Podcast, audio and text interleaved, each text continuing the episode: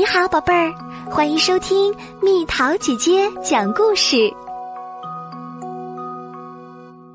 兔子蹦蹦、青蛙跳跳系列，寻找金萝卜上集。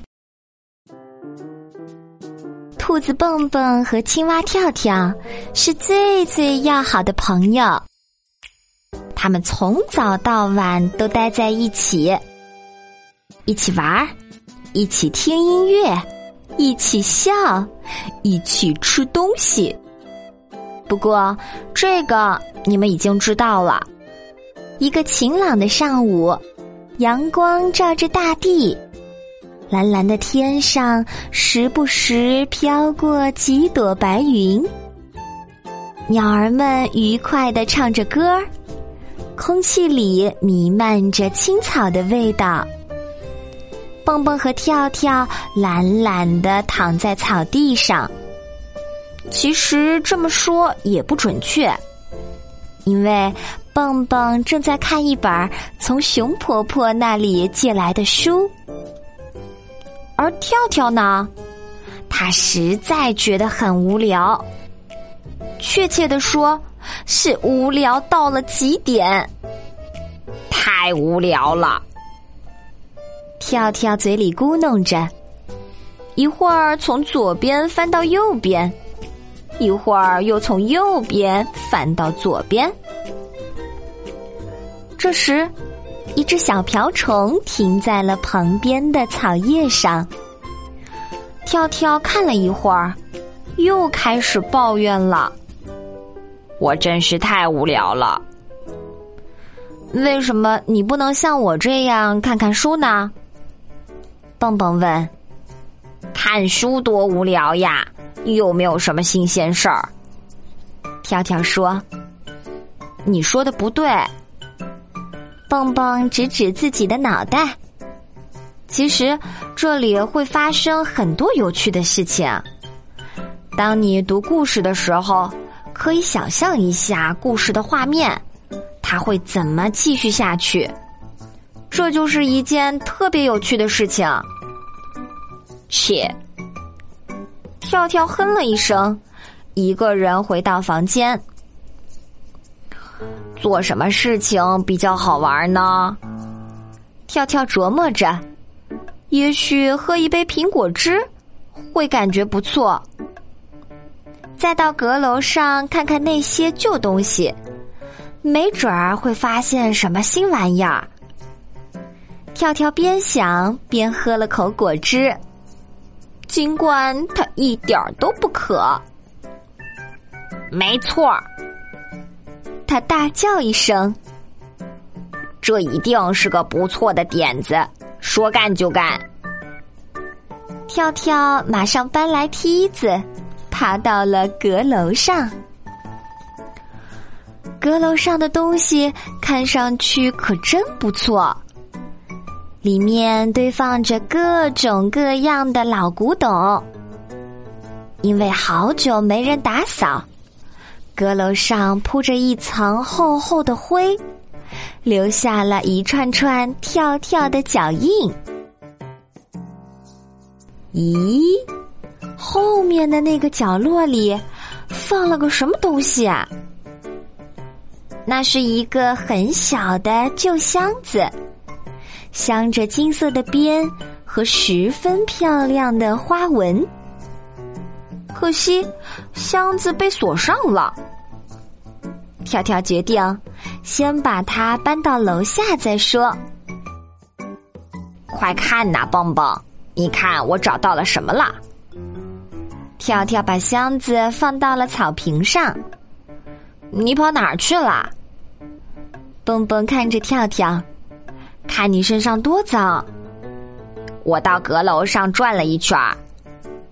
跳跳说，然后把他在阁楼上看到的东西告诉了蹦蹦。最后，我在角落里找到了这个漂亮的小箱子，可惜它被锁住了，没准儿里面有宝藏呢。跳跳说到这里，整个人都开始激动起来。蹦蹦想了想，在厨房右边抽屉的最里面，好像有。蹦蹦迅速往厨房走去。跳跳瞪大眼睛，看着蹦蹦的背影。什么右边最里面的？说什么呢？当蹦蹦回来的时候，跳跳的眼睛瞪得更大了。原来蹦蹦手里拿了一串钥匙，还发出叮叮当当的响声。跳跳，你看我找到了什么？如果我们运气好的话，说不定这里面就有打开这个箱子的钥匙呢。事实证明，蹦蹦说对啦。哟呼！跳跳欢呼起来。这把钥匙正好可以放进去。箱子有些生锈了，跳跳费了好大劲儿，才转动钥匙。真是个激动人心的时刻，他俩全都心跳加速。蹦蹦和跳跳一起打开了这个箱子。啊，没有宝藏啊！跳跳有点失望，里面只有一张老照片和一个笔记本儿。笔记本的封面上有一些字儿。嗯，这还是手写的呢。蹦蹦说：“上面写着哪儿可以找到金萝卜？哪儿可以找到金萝卜？”跳跳好奇的重复了一遍：“世界上真有金萝卜吗？”蹦蹦想了想，我记得外公好像和我说过关于金萝卜的故事，不过那个时候我太小，记不大清楚了。这是你外公吗？跳跳指着照片上那个上了年纪、拄着拐杖的兔子问道：“我不知道，在我记忆里，外公有一只耳朵是弯的。这个才是我外公。”蹦蹦指着一只特别小的兔子，跳跳觉得有点不可思议。过了一会儿。跳跳终于忍不住说：“可是，可是，这是一只很小的兔子啊！”“对啊。”蹦蹦说：“所有的外公外婆都是从小孩子长大的呀，所以这一定是一张很久很久很久以前的照片啦。”跳跳翻了翻那个笔记本儿，里面记录着一些东西。可惜跳跳不认字，看不懂写的什么。知道吗，蹦蹦？跳跳很小声的说：“我发现会读书也不是一件很无聊的事情。你以后有空可以教我认字儿吗？”当然啦，没问题。蹦蹦很开心，跳跳终于愿意学认字儿了。他俩趴在草坪上，蹦蹦开始读笔记本里面的内容。读到哪儿，蹦蹦就会把手指到哪儿。跳跳会按照蹦蹦教的再读一遍。一边读，蹦蹦一边纠正跳跳的发音和声调。哇，蹦蹦觉得很惊讶。这里面说，这个笔记本是我外公的外公送给外公的。跳跳忽然笑起来，他觉得蹦蹦外公小的时候实在太可爱了。跳跳十分好奇，让蹦蹦赶紧往下读，怎么才能找到金萝卜？蹦蹦翻开下一页。只见上面写着：“首先朝着太阳升起的方向走，你会来到一个路口，那儿有一个青蛙石像，它会告诉你前进的方向。青蛙石像，跳跳感到很神奇，会不会和我长得很像？不知道。如果我们能找到它的话，就知道答案啦。蹦蹦从柜子里拿出他的背包，要背包干嘛？跳跳问。如果找到金萝卜，用它装回来呀。蹦蹦冲跳跳挤挤眼。你想的太周到了，蹦蹦。就这样，他俩上路了。我知道太阳升起来的方向，我们该往这边走。跳跳指着东边，没错儿。蹦蹦表示同意，开始唱起他们熟悉的歌谣。太阳从东边升起，太阳从西边落下。早上它爬起来，晚上它落下去。跳跳哈哈笑起来。现在该我啦。他也唱了一段：太阳从东边升起，太阳从西边落下。早上我不愿意起床，晚上我不愿意睡觉。他们一边唱着，一边笑着，往远方走去。没走多远。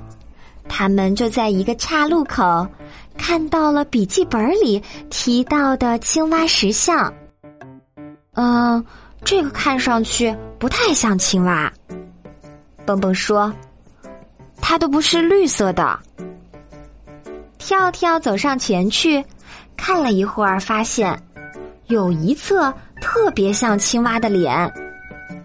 我们应该往这个方向走。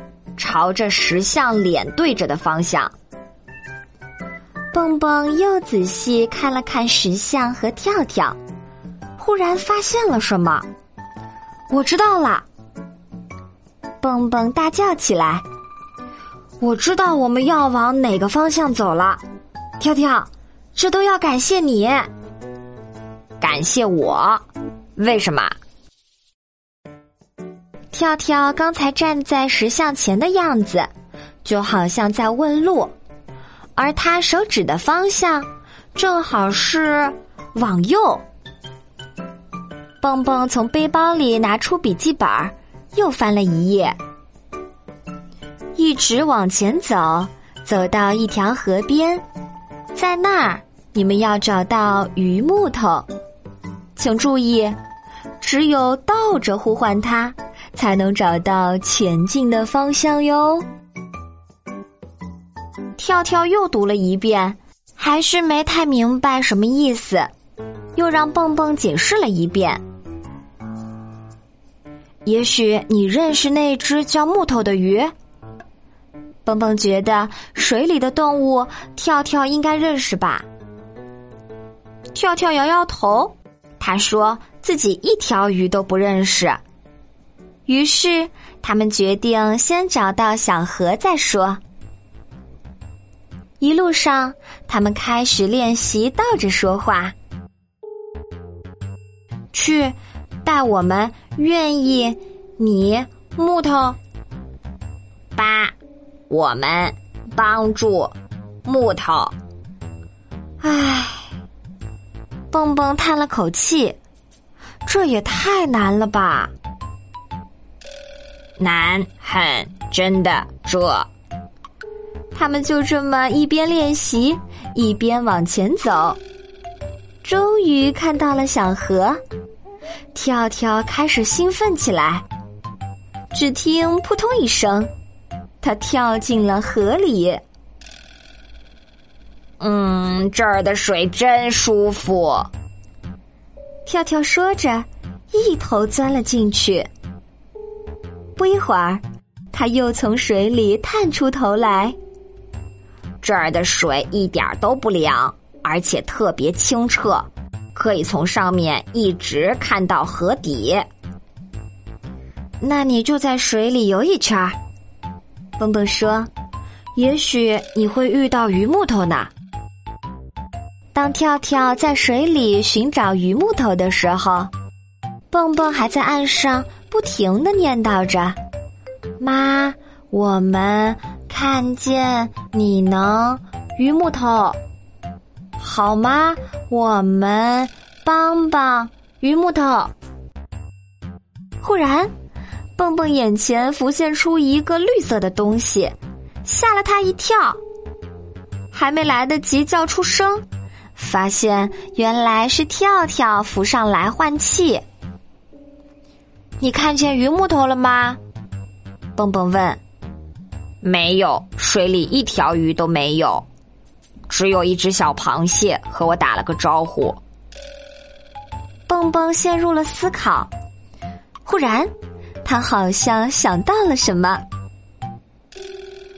也许我们应该把鱼木头也倒过来念。这样他就知道我们在找他啦。对呀，我怎么就没想到呢？于是他们大声的把鱼木头倒着念出来。他俩对望了一眼，对，就是这个啦。看来曾祖外公真是一个爱开玩笑的人。把鱼木头倒过来念。就是木头鱼，这不就是小时候大家给木船取的外号吗？此时的芦苇丛里正好停着一艘小木船，于是蹦蹦和跳跳把小船拖到岸边，跳了进去。大家都上船了吗？我们要出发啦！蹦蹦模仿船长的样子喊了起来，跳跳特别开心，他们又解开了一个谜题。接下来我们该怎么办？跳跳很着急，让蹦蹦赶紧看下一页。蹦蹦拿出笔记本，翻到了下一页。河流将把你们带向远方，你们可以稍微躺躺。每一条河流最终都会有一个目标，那就是远处宽广辽阔的海洋。到时候找到一条红白相间的蚯蚓，叮铃铃，铃声响，你们成功了吗？跳跳又读了一遍这首诗歌，又仔细看了看里面的每一个单词。嗯，我觉得这首诗歌不错，可是我们也没带铃铛呀。蹦蹦看着跳跳，忍不住笑起来，哈哈哈！跳跳，这里不是指铃铛响的意思，我来给你解释一下。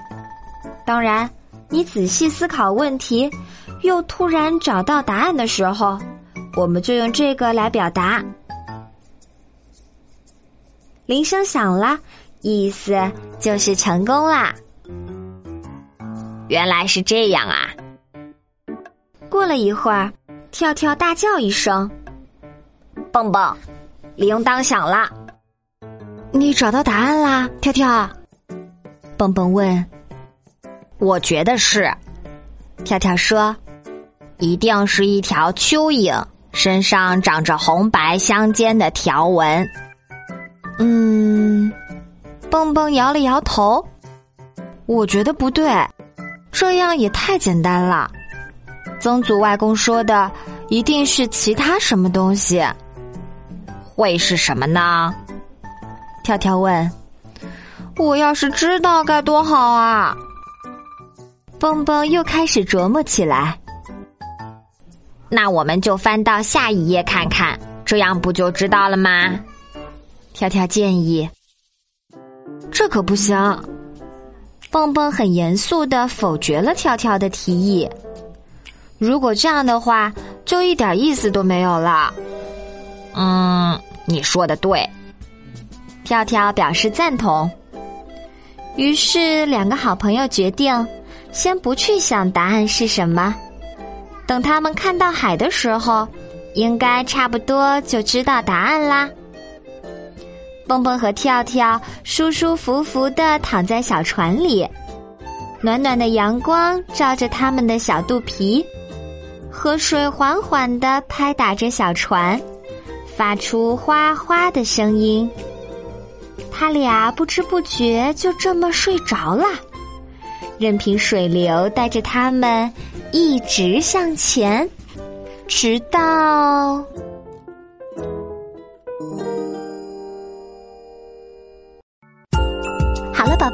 故事讲完啦。想和蜜桃姐姐做朋友，就在喜马拉雅中给我留言吧。